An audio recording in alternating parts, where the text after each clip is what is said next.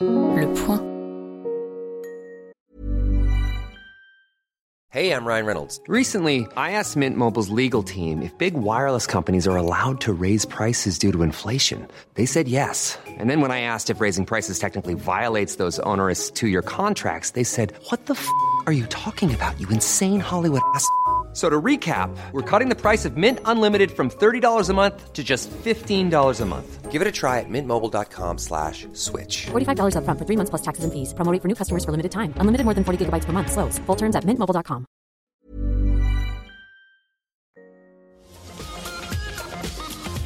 Bonjour à tous, bienvenue dans le Tacle de l'Euro, le podcast du point sur l'Euro. On va tout d'abord s'excuser pour la qualité du son la semaine passée. On a eu quelques soucis techniques. Alors moi j'y vois la main de Julien Rebucci et de Olivier Perrault qui m'ont censuré puisque c'est moi qu'on entendait le moins. Donc euh, moi j'y vois une main, euh, une main étrangère. L'anti-France. L'anti-France est là. Aujourd'hui avec nous, Adrien Mathieu, spécialiste en coup du Scipion. Bonjour Adrien. Bonjour. Je t'ai pas très inspiré aujourd'hui. C'est- Non, mais pas de problème, ça, ça, ça se tente. Ah, à l'écrit c'était c'était magnifique. Mais bon. Bonjour à tous. Julien Rebucci, adepte de la pause fraîcheur. Bonjour Julien. Bonjour. Et Thomas Bourgeois-Muller, expert de la VAR. Bonjour. euh, Bonjour Thomas. tout le monde. Comment ça va? Ben ça va, je suis un peu fatigué avec les régionales, mais ça va. Et Oui, parce qu'on est sur tous les fronts, hein, régional, Euro, Tour de France, Wimbledon qui commence aujourd'hui avec un, À midi. un 21e titre de Roger Federer, donc euh, on est partout. Alors je vais vous rappeler le, le concept, parce qu'on est un peu là pour parler du- de foot. Le concept, chaque participant a une minute pour tacler un joueur, une équipe, un coach, un arbitre, un fait de jeu, et les autres doivent dire si ce tacle est régulier ou s'il mérite une sanction administrative, à savoir un carton rouge ou un carton Avant de parler de l'équipe de France qui joue ce soir contre la Suisse, on va faire un petit tour d'Europe, c'est un peu union libre. Je suis Christine Bravo et je vais donner la parole à Mario, Julien Rebucci, pour nous parler de l'Italie. Ah oui, alors je vais parler de l'Italie et en particulier de son milieu de terrain euh, très médiatique, euh, Marco Verratti, le petit hibou. Mais en fait, le petit hibou, euh, il ressemble plus, je trouve, à K, le serpent dans le livre de la jungle. Oui, le serpent dans le livre de la jungle, celui qui vous dit faites-moi confiance. Euh, en fait, j'ai l'impression qu'il a hypnotisé Roberto Mancini, qu'il l'a choisi comme titulaire euh, lors du huitième de finale face à l'Autriche, euh, à la place du pourtant très bon Locatelli.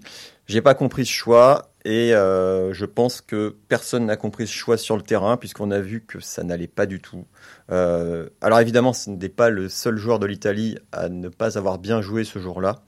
Mais par contre, je pense que c'est à cause de lui que beaucoup ont mal joué. Euh, Marco Verratti, bah, c'est dans la droite lignée de ce qu'il fait à Paris. C'est euh, un milieu qui est pas assez créatif à mes yeux. C'est un joueur qui ralentit le jeu. Et c'est un joueur qui euh, fait trouve pas sa place sur le terrain. Et là, on l'a vu avec Jorginho, cette idée de double playmaker, ça ne marche pas du tout. Euh, il manquait de la verticalité qu'on a pu voir dans les matchs de poule de l'Italie, notamment les deux premiers. Euh, L'entrée de Pessina et Locatelli euh, a complètement changé la, face de l'équipe. On peut le voir sur le premier but euh, magnifique de Chiesa. Il y a le, geste de Chiesa qui est très très beau, le centre qui est très intéressant, mais la passe de Locatelli pour Spinazzola, c'est des passes comme ça qu'on veut voir, et ce ne sont pas des passes que Verratti est capable de faire, à mon avis. Tout ça pour euh, résumer, mon tacle, ce sera euh, un tacle appuyé, les deux jambes décollées sur Marco Verratti, euh, qui n'a pas le niveau international à mes yeux. Vous allez le blesser déjà, qui se blesse assez facilement. Il n'a peut-être pas besoin de moi. ouais. Bravo Julien. Euh, Adrien, est-ce que ce tacle à- au petit hibou, vous dites euh, chouette? Alors, je suis extrêmement partagé parce que Julien dit quelque chose euh, sur le but, la passe de Locatelli. Est-ce que Verratti était dans la condition capable de la faire? Et je trouve que globalement, c'est extrêmement sévère de tomber sur Verratti après ce match-là. J'en voudrais beaucoup plus aux trois offensifs, Insigne, Immobilier, euh, qui m'ont rappelé euh, les pires heures de Brillant Houdin de Préville à Bordeaux. Euh, une espèce de performance magistrale qui se résume à un zéro pointé. Et Verratti, mine de rien, il fait son match, il joue une heure et euh, bon, la première mi-temps, elle est plutôt bien tenue. C'est sûr qu'au retour des vestiaires, c'est moins, c'est plus délicat. Tu as raison dans le sens où peut-être que Jorginho, Verratti, ça se marche dans les zones d'influence. Mais euh, voilà, franchement, on trouvait un coupable sur cette équipe d'Italie pour expliquer une performance décevante, mais t'es quand même qualifié face à l'Autriche. Je trouve que c'est très dur de tomber sur Verratti euh, aujourd'hui. T'as dit un truc terrible? Il a fait son match, il a joué une heure. Et c'est bien le problème, il n'est pas capable de jouer 90 minutes. C'est c'est l'avantage aussi d'avoir un banc. Euh, L'Italie Ouais. possède un, un banc de qualité. On, tu l'as dit, Chiesa, euh, Locatelli, c'est des armes à disposition de Mancini. Mais euh, voilà, Verratti reste un jour à part. On sait que physiquement c'est délicat. On sait qu'il y a toujours ces petits problèmes.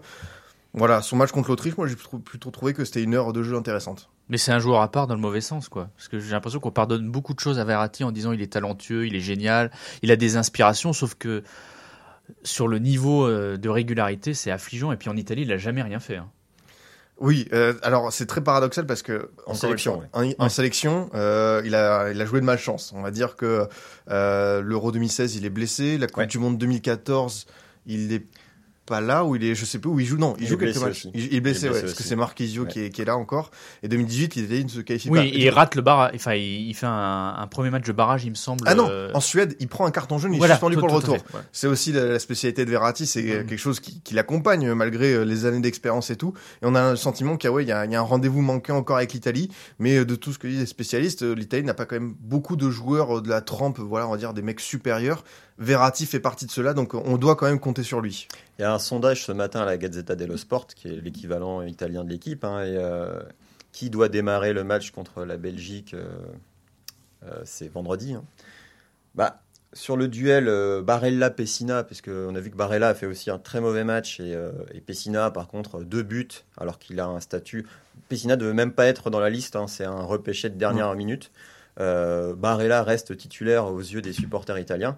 Par contre, entre Locatelli et Verratti, bah, c'est Locatelli à 67%, donc deux Italiens sur trois sont pour le retour de Locatelli comme titulaire et pas du petit hibou qui euh, a seulement conquis le public français. Oui, c'est ce que j'allais dire. Il y a que la tribune Auteuil qui adore euh, Verratti, Voilà. qui voit un joueur exceptionnel. hein, Bah, parce je, que crois, je crois bien. C'est terrible. Carton, donc, Adrien, tu mets un carton jaune Carton jaune. et moi je mets tacle régulier. Donc, c'est la VAR, c'est Thomas Strasbourgeois-Muller qui va nous dire. régulier, je mettrais même un tacle à Adrien plutôt. Un carton jaune à Adrien, crois n'a que pas pris beaucoup. hein. C'est oui. mon premier, je pense, de, Oui, oui, de l'Euro. Eh ben, il était temps. Hein. Voilà. Non, c'est un débat qui, qui revient toute l'année au PSG il revient à l'euro bizarrement. Enfin, voilà, c'est. Non, ce, joueur est une fausse valeur. Et pourtant, je j'ai pas envie de en vouloir à lui-même, euh, Verratti, parce qu'il a eu des, propos même très intéressants euh, quand il a expliqué euh, qu'il avait aucun problème à être remplaçant, que de toute façon, on pouvait pas se plaindre parce que vu la situation, ils étaient juste là pour amener du plaisir au public. Bah, continue de nous amener du plaisir, Marco. Va en tribune et euh, laisse euh, les autres jouer. Allez, un autre tacle. Voilà. Bon, il est rhabillé pour l'hiver, en tout cas, pour l'été. Rhabillé pour l'hiver. Alors, je vais, moi, tacler nos, nos amis belges. Alors, je sais pas si vous connaissez cette équipe de Belgique. C'est l'équipe numéro un du classement FIFA. Celle qui pratique, paraît-il, le plus beau jeu du monde. Eh bien, hier, cette équipe romantique et offensive euh, s'est faite toute petite et a mis un peu le bus face au Portugal, attendant les attaques de son adversaire pour les contrer grâce à un jeu de transition. Bref, les stats parlent d'elles-mêmes, seulement 6 tirs dont un cadré, contre 23 tirs pour les Portugais et surtout une possession très faiblarde, 42% donc de possession pour les Belges. Alors on se souvient du fameux Sum après la demi-finale perdue contre la France en 2018. La meilleure équipe s'était inclinée, le jeu sale avait gagné. Euh, sauf que la Belgique est coutumière de ce genre de, revirement tactique. Contre le Brésil, je vous rappelle, en, quart de finale, après leurs deux buts, ils avaient euh, absolument plus joué, mais ça restait la meilleure équipe, la plus grande, vous savez, celle qui déploie le meilleur joueur, le meilleur jeu, etc., etc. Donc mon, mon texte sera pour les idéologues du beau jeu, qui, quand vient la difficulté, deviennent des pragmatiques gênés. Et ce sera une pierre dans le jardin, ou plutôt le, le terrain de Julien Rebucci, pour dire que son ennemi, c'est une star, parce que quand on veut gagner, on fait une DD. Julien. Euh, non, ce sera un tacle rouge appuyé euh, sur, sur cette attaque contre les Diables Rouges, justement. Euh, la Belgique, c'est aujourd'hui, pour moi, je pense, la plus belle équipe au niveau européen, qui possède en son, en son effectif titulaire un Kevin De Bruyne qui est vraiment au sommet de son art. Ce, joueur est ex- extraordinaire, vraiment. Pour moi, c'est aujourd'hui le meilleur joueur du monde. Il n'y a, il y a rien à dire. Et encore une fois, hier, il a été la victime de tacles vraiment euh, horribles. Je ne sais pas si vous, vous- je, je sais plus quel joueur lui fait un Paligna. Paligna lui fait un tacle les deux pieds décollés. Non mais ça c'est carton rouge directement quoi. Il y a, même pas. Merci Lavar. il y a même pas à réfléchir. Euh, et évidemment quand il sort, bah, l'équipe change totalement de totalement de, de- de vision du jeu, mais enfin, je, mets au défi n'importe quelle équipe. Si vous perdez votre leader tactique, Oui, enfin, il, l'a- technique sur le terrain, bah vous jouez pas de la même façon. il le perd à la combien? À la 60e 50e Non, je crois qu'il sort en Euh, tout début de, seconde période. de, de seconde période parce que il je pense qu'il refroidit euh, euh, euh, musculairement et il voit qu'il peut pas repartir. Alors c'est peut-être un des, une des limites de la Belgique, c'est euh, est-ce qu'il est suffisamment costaud pour pour euh, pour résister aux charges euh, dues à sa place sur le terrain, je ne sais pas. Mais bon, la, Belgique a été pragmatique hier. Ils ont perdu leur euh, leur meilleur joueur. On n'est qu'au huitième de finale, donc il reste encore trois matchs pour aller soulever euh, le, le trophée. On sait que dans une compétition internationale, il y a toujours un match un peu dégueulasse. C'est pas les Français, c'est pas les Italiens qui vont dire l'inverse pour arriver à la dernière marche.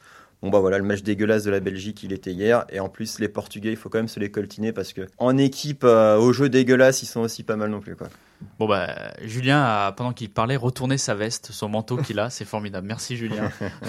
Adrien. Euh, non, c'est quelque chose de très intéressant, le, le- le revirement de la situation belge, mais je pense que c'est quelque chose qui est réfléchi depuis longtemps. En après-match, euh, Torgan Hazard, le buteur, a dit que voilà, pour gagner un tournoi, on est capable de souffrir. Roberto Martinez, dans sous-foot, a expliqué que lors de la Coupe du Monde, mine de rien, la Belgique a remporté 6 matchs sur 7, et c'est le seul qui doit faire réfléchir à pourquoi. Et euh, il faut avoir cette approche. Après, je pense que hier, c'était quand même conditionné à l'absence de De Bruyne pour ressortir bien les ballons. On l'a vu, Lukaku, il y a quelques contrôles haut jeu, mais il manquait un peu de justesse technique de la part euh, de l'attaquant belge pour euh, espérer mieux. Et euh, non, moi j'ai envie de dire euh, à nos amis belges, bienvenue dans notre réalité. Ça fait plaisir aussi de gagner comme ça, même si je trouve que le mythe de 2018, euh, le, le jeu sale de l'équipe de France, on avait quand même euh, beaucoup plus tiré que ce jour-là. Bien sûr. Et en plus, euh, on est meilleur attaque en 2018, hein, rappelons-le. Thomas, La VAR n'a rien à dire. Ton tacle était parfaitement licite. parfait. Oh là, et c'est la première fois que je ne suis pas expulsé ou que j'ai un carton Ah, je t'ai jaune. mis un carton rouge. Ah oui, tu m'as mis un carton t'ai mis un rouge. Je ne t'écoute plus de toute façon. Euh, et donc on va avec toi, Adrien, Mm. parler bah, de ce match contre euh, contre la Suisse. Bon, nous on se fait pas d'inquiétude avec Julien parce qu'on a, dit que la France allait être championne d'Europe les doigts dans le nez. Donc euh, on t'écoute, mais bon, on n'a pas trop d'inquiétude. hein. Et oui, dans le tacle de l'euro, on va parler un peu de, tactique. Selon toute vraisemblance, les Bleus vont changer de système ce soir face à la Suisse. Une défense à 3, mais la colonne vertébrale de l'équipe reste Pogba Kanté au milieu, Benzema, Mbappé, Griezmann devant. Compte tenu des, des blessés, euh, Koundé, Digne, Thuram et des incertains comme Lemar, euh, ce changement est nécessaire. Heureusement, Didier Deschamps n'improvise pas comme Laurent Blanc face à Manchester City. Il a eu le temps de préparer ce schéma au cours des derniers mois. Il faut dire qu'il y a tellement de matchs internationaux que ça aurait été dommage de s'en priver. Ce qui m'inquiète le plus, au final, c'est l'animation dans les couloirs, ces fameux pistons qui brillent d'ailleurs dans, dans cet euro. Maleux avec le Danemark, Dumfries aux Pays-Bas ou encore l'allemand Gossens. Euh, malgré notre vivier incroyable, je me suis rendu compte que globalement, nous avions très peu de joueurs de ce profil en France. Euh, c'est un axe de progression pour les prochaines années et c'est aussi le but de mon tacle. Être champion du monde ne donne pas le droit de se reposer sur ses lauriers. On a des Klaus, des Moukile, des Hernandez, mais aucun de ceux-là n'a encore eu sa chance en bleu. Mais ce qui compte, et on l'a bien compris, c'est nous retrouver avec nos voisins suisses, une équipe qui elle aussi évo- évolue en 3-5-2, l'occasion de comparer notre capacité d'adaptation. Didier Deschamps est dans l'obligation de bricoler, le chantier sera-t-il bien tenu? Inspection des travaux à 21h. Didier Deschamps, ce nouveau Cla- Claudio Ranieri qu'on appelait le bricoleur, Julien? Euh, ouais, non, bah, je, je suis assez d'accord avec euh, Adrien. Moi, je, je- il y a l'idée du 3-5-2 euh, qui a germé euh, dans la tête de Didier Deschamps, je ne sais pas quand. Surtout, euh, pourquoi? Parce que je vois pas en équipe de France aujourd'hui qui peut incarner le rôle de piston sur les côtés. Euh, déjà, on a du mal à avoir des ailiers offensifs. Alors, si en plus il faut rajouter des pistons euh, comme ça euh, latéraux, bon. La notre seule chance, c'est que la Suisse a un piston qu'on connaît, Ricardo Rodriguez, mais qui est le fantôme de lui-même Mhm. depuis maintenant un an ou deux. Bon, il, est, il est plus très très bon. Je crois qu'il est toujours au Milan AC, je sais même. PSV Eindhoven. PSV Eindhoven. Ouais, mais déjà au Milan AC, c'était plus ça. Là, dans cette compétition, il n'y arrive pas. Ouais. bon. J'ai un peu peur pour ce soir au niveau tactique, quoi, parce que si les deux équipes jouent en 3-5-2 mais sans piston, on risque de se faire chier un bon moment. Voilà, à voir. On a l'habitude. hein. On a De l'habitude. toute façon, l'important c'est la gagne. Donc, euh, Ouais. mais est-ce que on peut imaginer que Deschamps il teste ça aussi pour euh, le, le quart de finale de vendredi C'est une possibilité. euh, ce qui est annoncé, c'est qu'apparemment, ce serait Hernandez et Pavard qui évolueraient un cran plus haut. Euh, bon, bah, de la base, ce sont quand même deux centraux de, de formation, donc c'est une grosse curiosité de voir comment ils s'adaptent, euh, parce que le rôle de, de piston est extrêmement exigeant, notamment dans l'apport offensif. On l'a vu que ce sont deux joueurs qui ont quand même un peu de mal. Donc euh, voilà, si euh, par exemple contre la Suisse, il y a une vraie maîtrise et que les pistons euh, répondent aux attentes, je pense que pour le quart de finale, ce sera reconduit. Donc on part avec deux pistons qui sont des défenseurs centraux, plus trois défenseurs centraux dans l'axe. On n'est jamais trop prudent. On aura donc cinq défenseurs centraux. c'est- le, rêve de beaucoup d'entraîneurs de Ligue 1, mettre. 5 défenseurs Ouais. centraux Bah dans une compo. Un Deschamps- bel, un Deschamps bel hommage euh, la French Touch. Quoi. French Touch fo- Si footballistique. Thierry Loret nous écoute. euh, Aïe, aïe, aïe, aïe. Mais Didier Deschamps voilà, est un bricoleur. Il teste, il teste, et peut-être qu'on aura notre équipe type euh, en finale. Euh, oui, ça, ça peut clairement le faire, mais je pense notamment à un Langlais qui a été très, on va dire, dans le dur toute la saison au Barça. C'est un gros test pour lui, c'est un match à euh, d'élimination directe. Faut qu'il rentre dans le vif du sujet, donc euh, ça, ça va être, euh, ça va être pas mal. Après, j'ai lu quand même que euh, 95% des joueurs qui sont, qui vont jouer ce soir, euh, ont déjà évolué dans une défense à 3 cette saison. Donc euh, il y a quand même des automatismes qui seraient déjà là. Et il est temps, alors ça va être, euh, j'espère que ce nouveau dispositif tactique permettra à, à Mbappé euh, de marquer parce qu'il a besoin d'un but pour se libérer lui Mm. aussi comme Karim Benzema. Vous pensez que ça va être un festival offensif? Non. Tous les deux? Non. J'ai un peu de mal à imaginer contre la Suisse. Bon, non, bah, d'autant qu'on va perdre du coup, euh, parce que 3-5. on va perdre? Un, milieu de terrain, Un milieu de terrain, donc euh, c'est Rabiot qui va te sacrifier? c'est ça normalement. Bon, d'accord. d'accord. Bon, alors, on verra ça demain. euh, ne critiquons pas tout de suite. Ouais, bien sûr.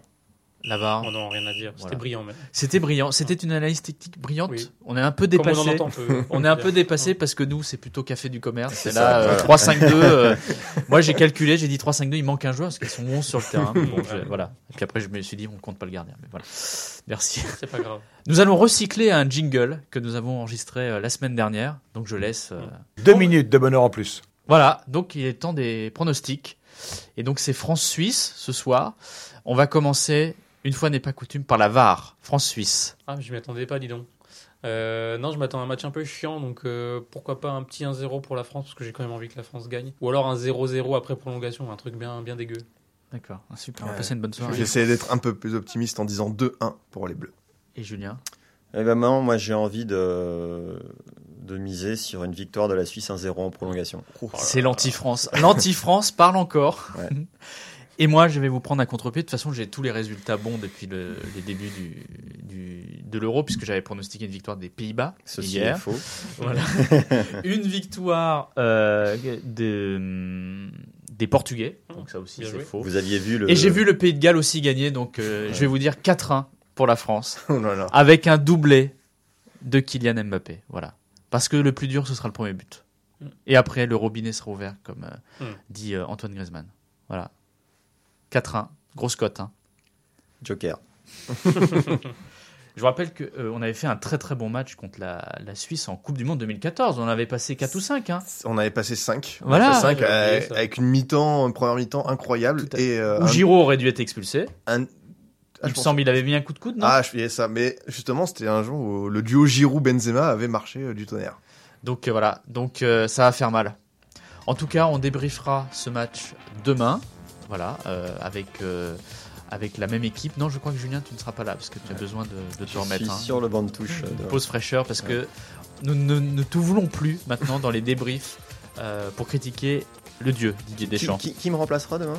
C'est Olivier Perrault. Ouh là là là Alors là on sort l'arme lourde. hein. Là là là là là Si là. ça se passe mal, ça va vraiment mal se passer.